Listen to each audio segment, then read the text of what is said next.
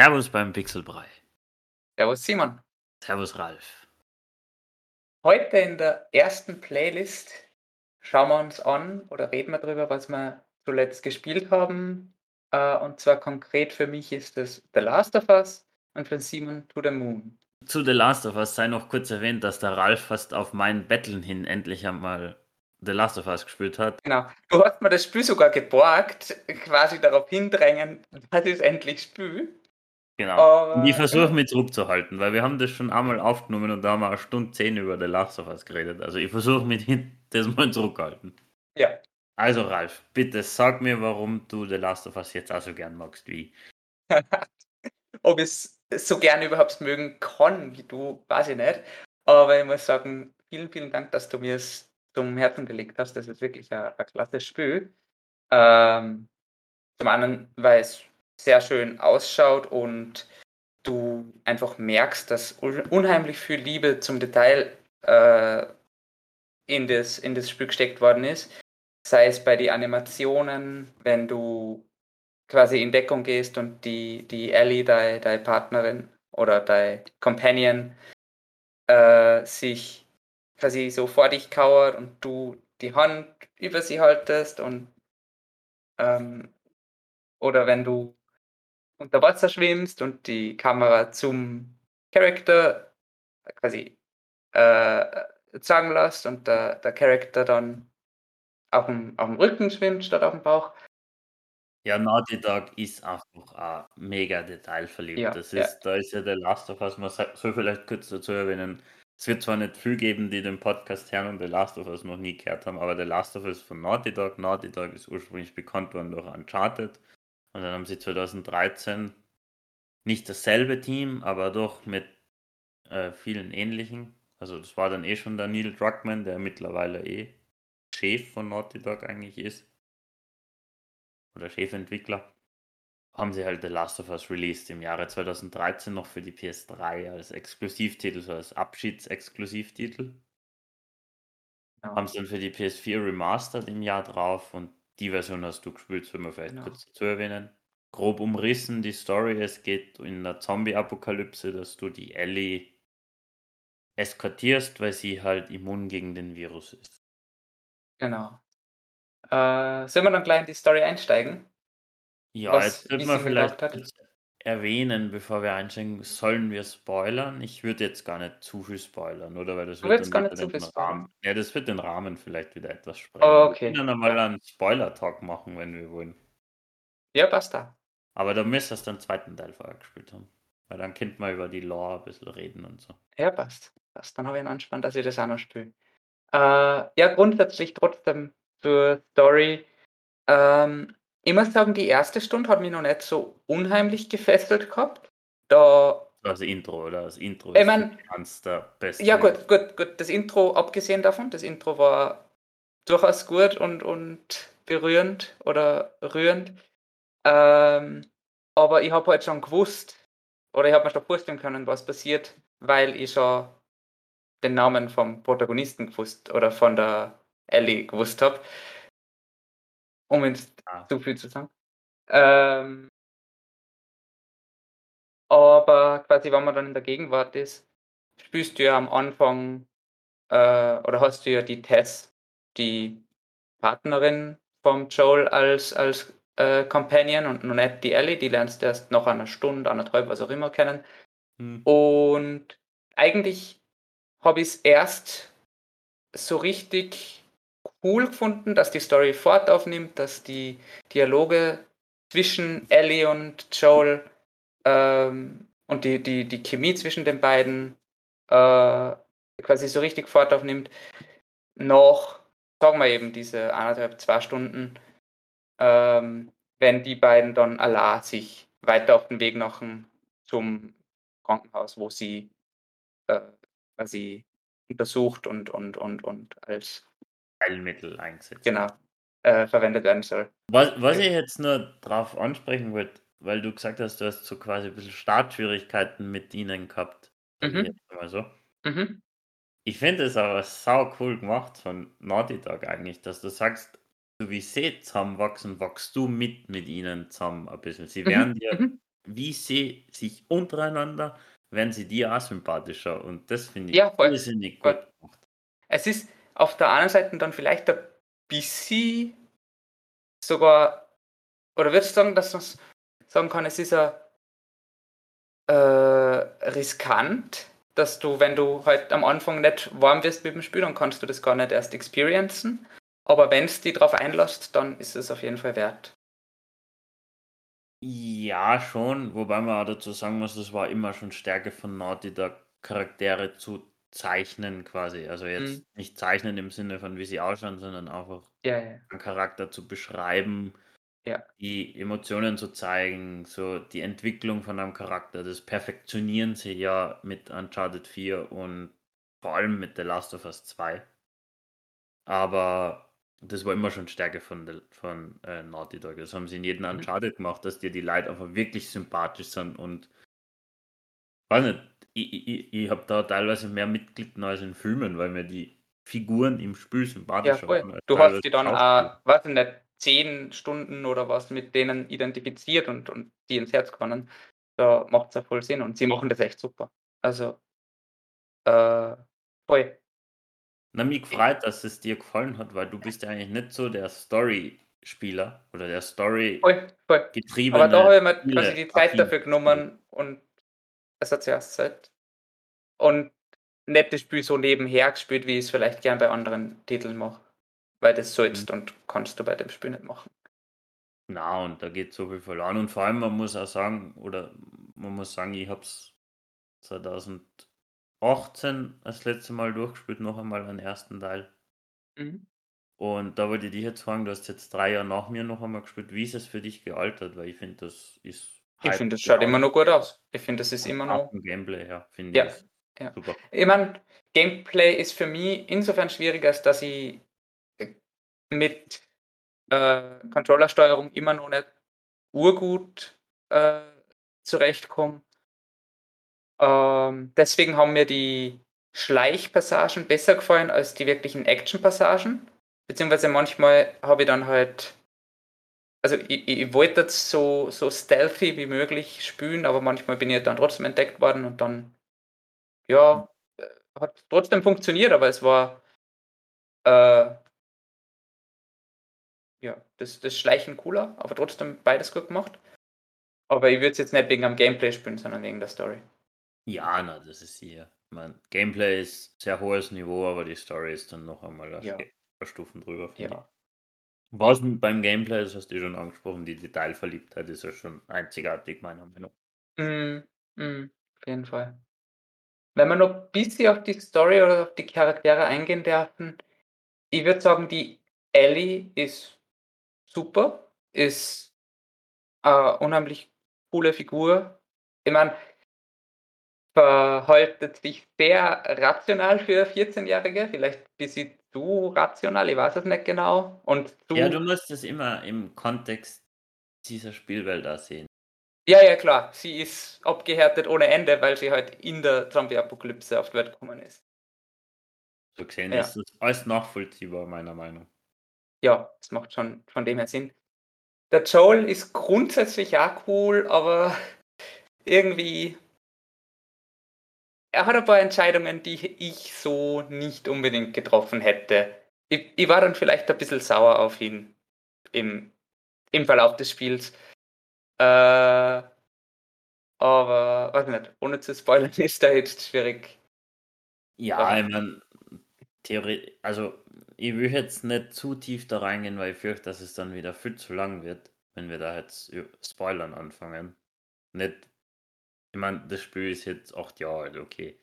Aber wenn wir da jetzt anfangen über die Story reden, nachher sind wir halt wieder bei einer Stunde. Ja.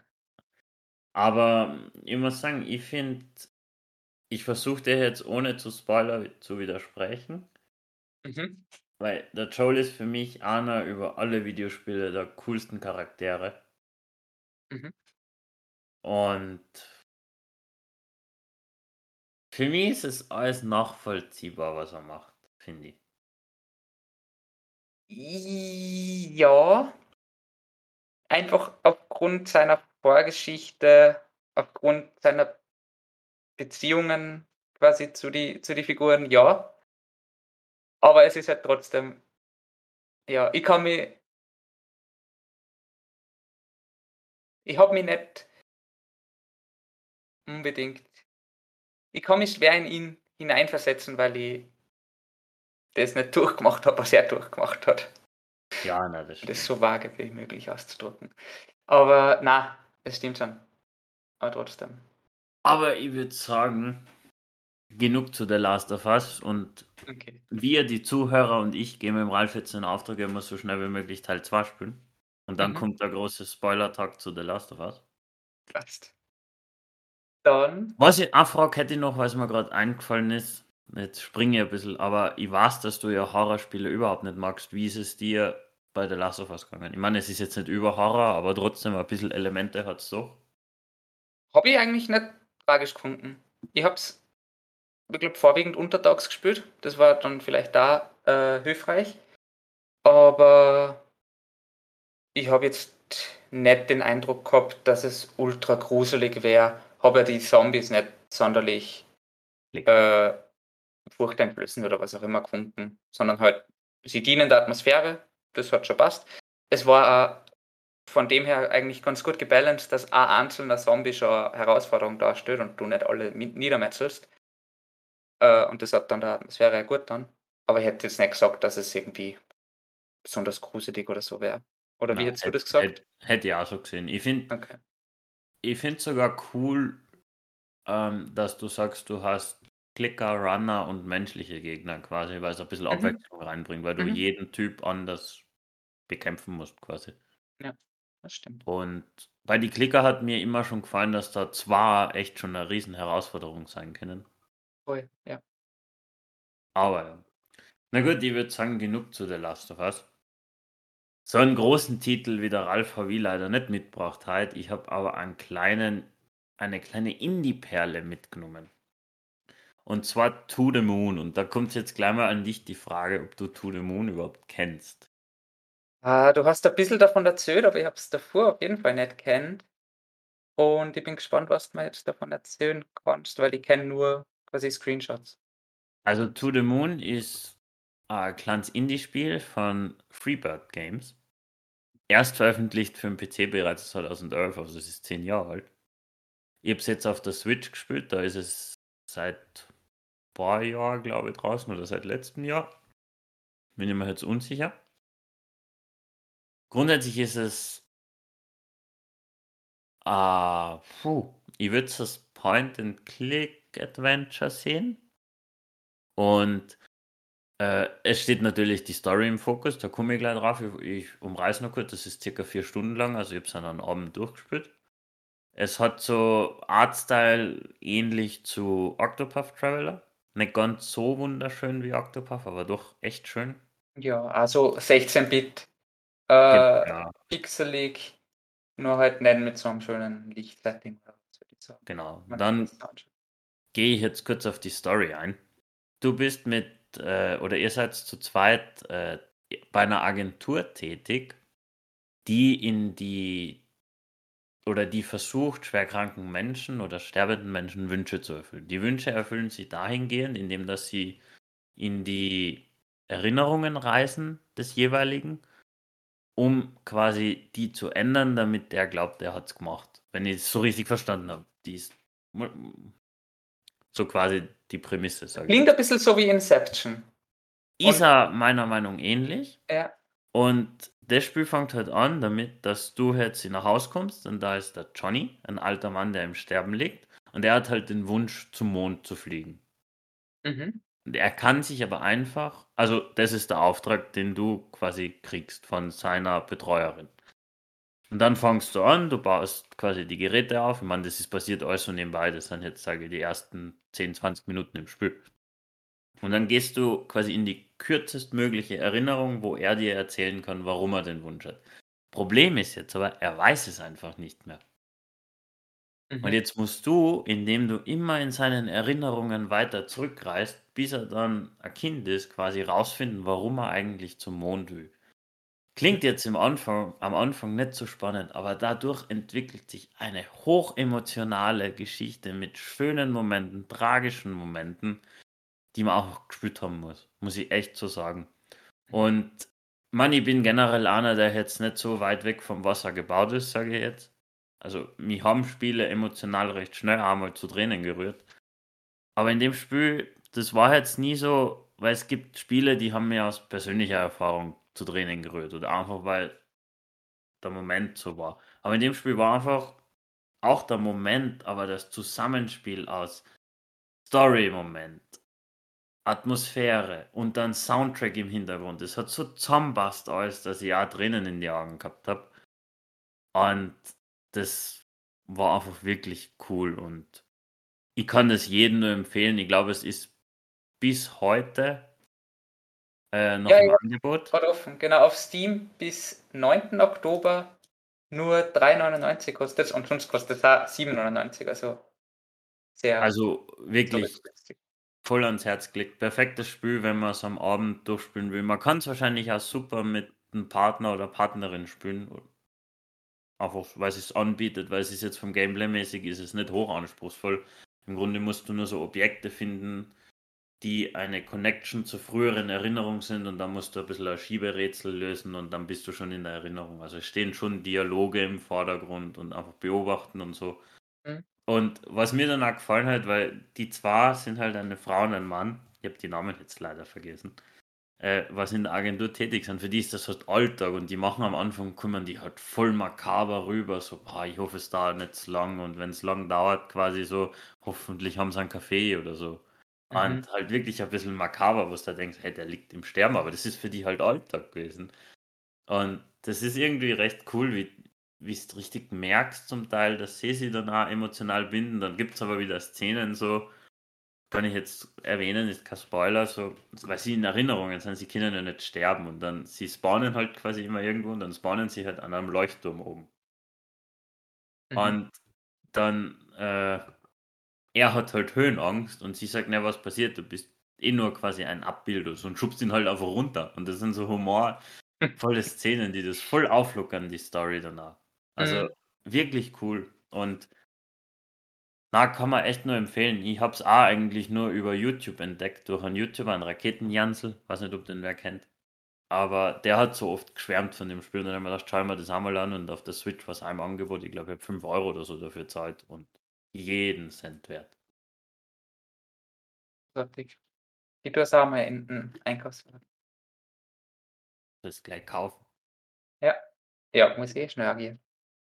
Na. Also Äh. wirklich. Und vor allem, also weiß nicht, wie, ob du der Typ bist, aber wenn man auf Soundtracks grundsätzlich ja steht und Oh ja, Soundtracks sind super. Würde ich, würde ich voll unterstreichen. Sind voll wichtig, um einfach die Emotionen im Spiel zu. ja, und das wird's muss ich sagen, schafft das Spiel echt gut. Ich hoffe, ich habe es dir jetzt nicht zu hoch anpriesen, damit du nicht ganz so begeistert bist, aber echt super. Also kann ich echt nur empfehlen. Wie gesagt, ist aber kurz. Also es, ich habe wahrscheinlich vier Stunden braucht. Wenn du ein bisschen Mhm. klüger bist als ich, braucht man wahrscheinlich auch nicht vier Stunden. Aber super Spiel. Mhm. Und Ja. schade eigentlich, dass es da, dass das nicht so viel Aufmerksamkeit da hat, meiner Meinung nach. Ja. Aber was ich da jetzt noch gelesen habe, ist, ich glaube, es gibt irgendwelche quasi Spin-offs oder andere Geschichten im selben Universum. Das schon, ja. Weil die, Genau. das muss man sagen, die Story von To the Moon ist abgeschlossen. Also das bietet da gar keine Möglichkeit für einen weiteren Teil. Genau. Aber es gibt dann noch Finding Paradise und A Bird Story. Ich muss sagen, mit Nachfolger habe ich mich noch gar nicht beschäftigt, ehrlich gesagt. Aber eigentlich war das einmal nicht so schlecht. Cool. Also ich glaube, es, so wie ich das da auslese, äh, sind das die gleichen Figuren, Dr. Eva Rosaline und Dr. Neil Watt. Und Ja, das gleiche gleichen. Spielprinzip wahrscheinlich. Okay, dann, aus. dann ist das wahrscheinlich eh einfach quasi ein Teil 2. Also gibt es mehr zum Spielen. Ah, super. Mann, da hätte ich jetzt ein bisschen Respekt davor, weil das führt jetzt zu weit. Weil ob es genau gleich noch einmal tragt, sei jetzt dahingestellt, weil es war schon so ein bisschen ein Überraschungshit für mich jetzt. Mhm. Aber ja. Na, das war's zu To the Moon. Also wirklich. Selten so eine große Empfehlung kann ich geben wie bei To the Moon. Ja, fein. Das war's dann schon wieder mit Playlist Nummer 1. Ich hoffe, es hat jedem gefallen und danke, Ralf. Danke, Simon. Bis zum nächsten Mal und Servus. Servus.